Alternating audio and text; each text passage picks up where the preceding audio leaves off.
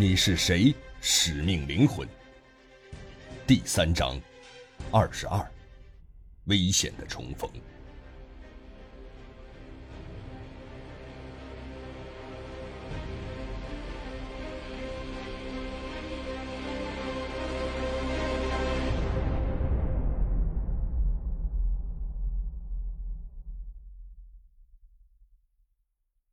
摆脱了追踪的陈刚，这时发现。除了身上携带的这个背包之外，一些大件行李都落在了出租车里。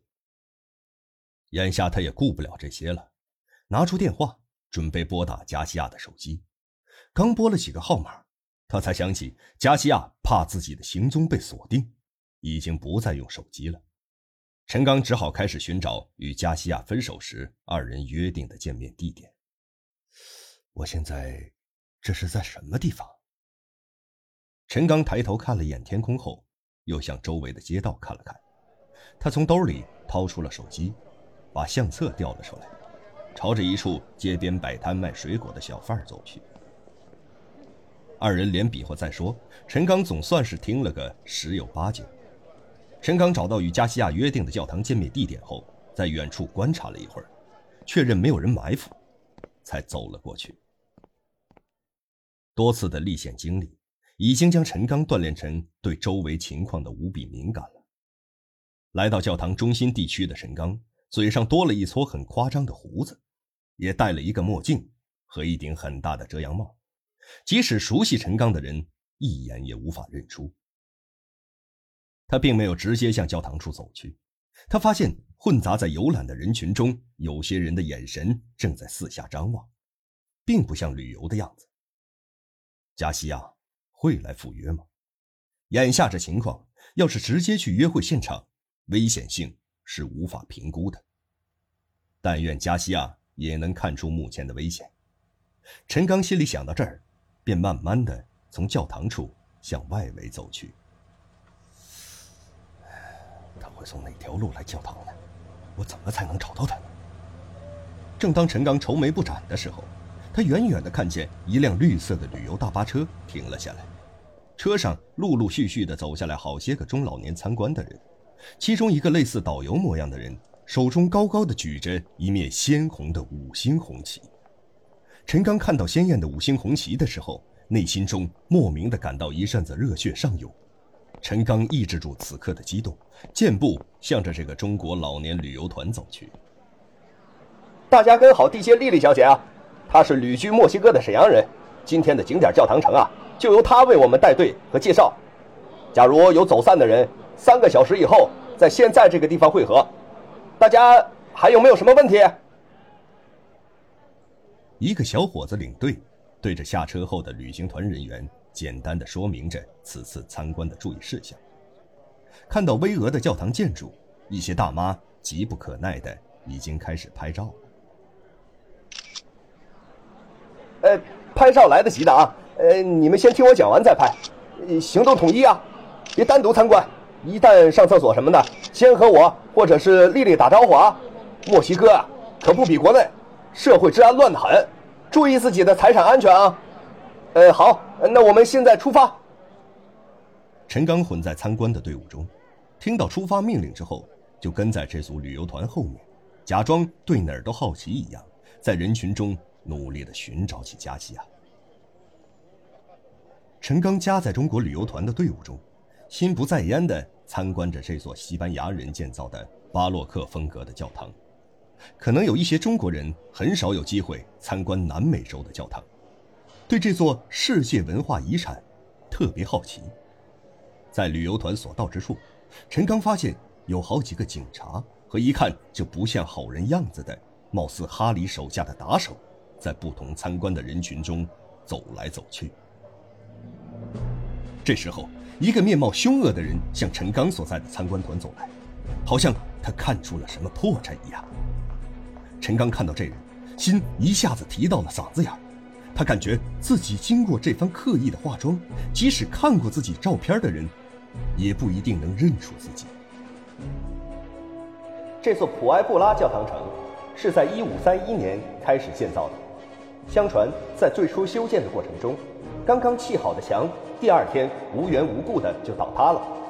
后来两位天使知道后，每天晚上在建筑工地守候，才使得教堂顺利完工。也许你在墨西哥看到的教堂建筑和里面的圣母基督，和欧洲所看到的建筑和圣母基督有些不一样。一种宗教或者文化，只有与当地的风土人情结合，才能被当地人所接受。正在导游丽丽解说的时候，那个满脸凶恶的人也来到这个旅游团的面前，仔细地打量着人群中的男性。陈刚掩饰着恐惧，并努力装作若无其事。陈刚心想：既然我是这个旅行团的游客，不妨扮演得更形象一些。想到这儿，他对着导游说：“呃，同样是宗教建筑，为什么佛教的庙宇和基督教的教堂给人的感觉不一样啊？”啊，佛教的建筑更注重人与神的联系，所以佛教建筑立足于地面，使人与佛更有交流感。基督教的建筑往往高耸入云，仿佛显示上帝在天上一般注视着地下的每一个人，这样。才能显示上帝的威严感。那个走到旅游团面前的恶徒，看陈刚和丽丽这些中国人面孔正在热烈交流，假装听了一会儿，就悻悻的走掉了。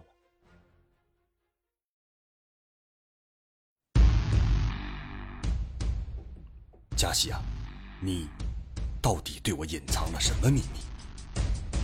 如果我说，你就是那个命中注定会拯救我的人。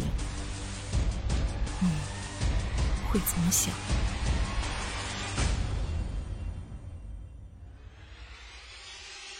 一件古老的神器，福尔曼，这件古董，我志在必得。一场危险的追杀，你怎么会惹到了这么危险的家伙？一次命运的安排。我一直在等待一个从东方到来的男人。一张熟悉的面孔，陈先生，你是礼堂中的那个人吗？欢迎收听《你是谁？使命灵魂》第三章《美洲玛雅之谜》，作者王金，由徐淼播讲。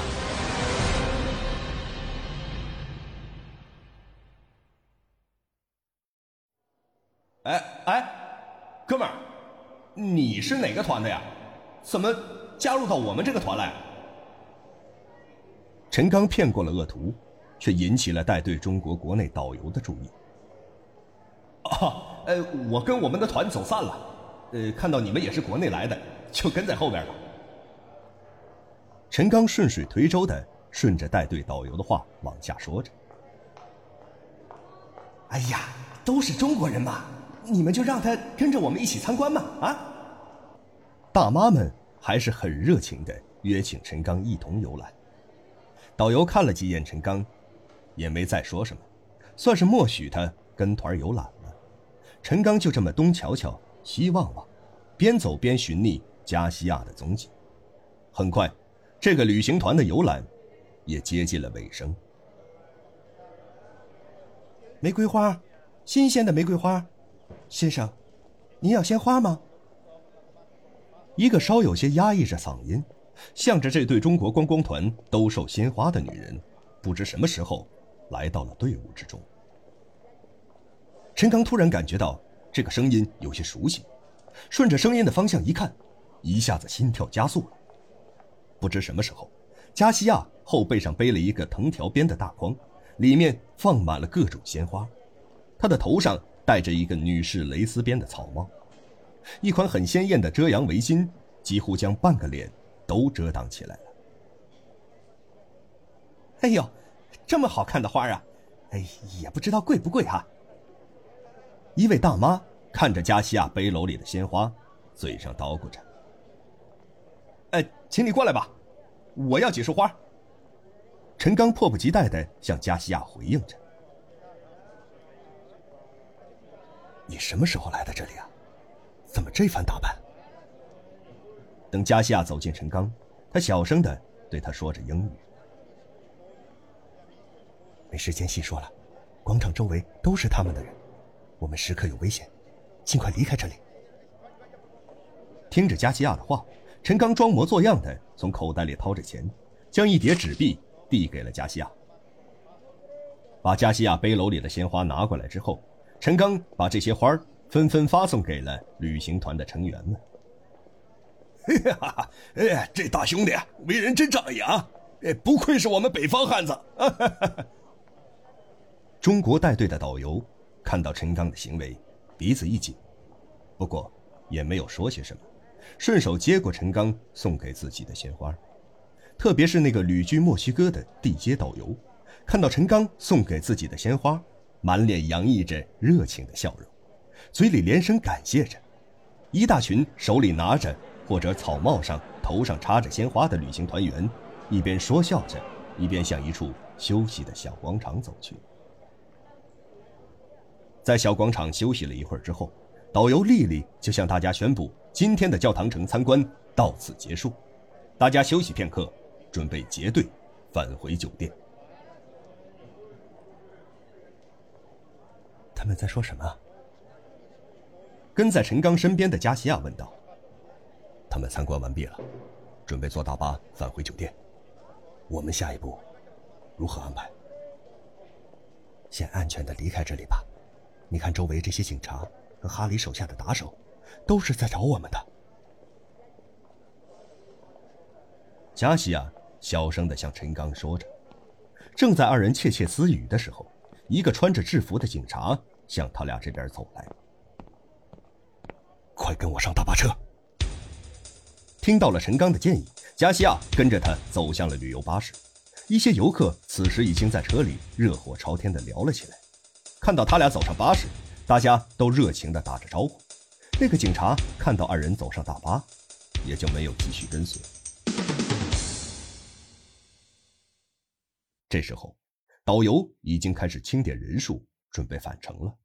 他看到陈刚和佳琪啊，一脸懵懂，那意思仿佛说：“哥们儿，你和这个卖花女也要和我们一起回酒店呐？” 啊，呃，搭你们一段顺风车啊。陈刚看着国内导游，一直盯着加西亚看，那意思这卖花女也一起免费搭车呗。哎呀啊，不好意思啊，呃，刚才我一时高兴，买花的钱不够，让他和我去酒店取剩下的不够的钱。一车旅行团的人听到陈刚和带队导游的对话，说什么的都有。在陈刚感觉无比漫长的等待之后，大巴车终于开动。大巴车开车之后不久，加西亚用手拽了陈刚的衣服一下，示意他再次下车。陈刚和加西亚走下大巴的时候，热情的老年旅游团正隔着大巴车的窗户向陈刚挥手道别着。你跟我走，现在还不安全。陈刚跟在加西亚的后面，七拐八拐之后，来到了一处居民楼的跟前。加西亚显然很熟悉这处驻地。走进屋子之后，加西亚把窗帘拉上，从窗帘的缝隙中向街道观察了一会儿，确认安全之后，才转身问起陈刚：“你从墨西哥城来到这儿还顺利吗？”陈刚并没有将路上遇险和去俄罗斯驻墨西哥大使馆的事情向加西亚说，嘴上只是轻描淡写的附和了几句。哎，对了，呃，你找的那个电脑专家安排的怎么样了？陈刚开始直接将要办的事情说了出来。啊，已经联系好了，他也答应帮忙的。我办的事情虽说遇到点麻烦，不过还算顺利。加西亚也没有将遇险的事情与陈刚细说。两个年轻的男女，彼此的眼神中互相看着对方。特别是这种经历了生死之后的再次重逢，格外容易产生情愫。两人说话的声音越来越小，随着双方的身体接触越来越近，嘴唇便紧密地结合了起来。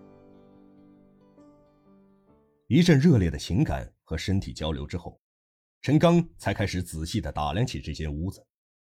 房间不大，室内有一张老旧的双人床。屋子的装潢看起来也很陈旧，墙上也不知是主人的油像画，还是在哪儿淘来的人物画。媒体已经开始播发通缉我们的通告了，你看到了没有？现在我们两个人的赏金又增加了。我们现在必须保证自己的安全，才能继续下一步的安排。陈刚听了加西亚的话之后，越发感到危机迫在眉睫，并且需要抓紧时间破解乌姆电话卡中的秘密了。你帮我找的那个电脑高手，最快什么时间可以见面？最好在这两天之内就能见面。陈刚催促加西亚尽快落实接下来急需要办的事情。不用的，今天稍晚一些时候，我们就会见到他的。加西亚看着陈刚打量着这间屋子，便说：“，这里是我朋友的一处用来出租的房子，正赶上现在没有租客，暂时借我们住着。”加西亚向陈刚介绍着情况。他们还能找到我们吗？加西亚看到陈刚心事重重的样子，以为他正担心那些追杀他们的歹徒。嗯，啊，呃，我想暂时不会吧。我们还不能使用手机、电话、信用卡这类一切能暴露身份的东西，也不能和外界的朋友联络，至少在你取得新身份之前不行。陈刚不放心的盯着加西亚。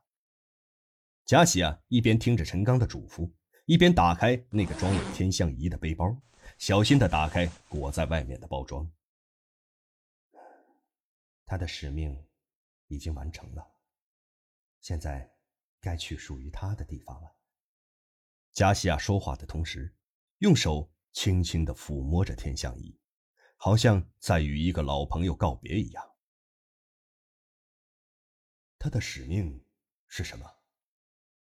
加西亚将目光转向陈刚，深情的望着他，用半开玩笑的口吻说：“他让我等到了那个保护天使啊。我想把它捐给国家，只要魔头团伙知道这个东西在我们手中，就不会放弃追杀的。而且，这个东西一定不能让它落在别有用心的人手上。唉。”也许我们当时可以考虑，把这个东西给他们的。陈刚心中知道，被加西亚称作天象仪的这个东西，和自己无意中得到的那个他称作能量球的东西两相对比，加西亚的只是一个赝品，并不会真正具有带给人超能力的力量。加西亚听到陈刚这样说，眼神里立即露出了惊讶的目光，怀疑自己耳朵听到的话。陈刚看到加西亚这种眼神，也感到自己的话好像说错了。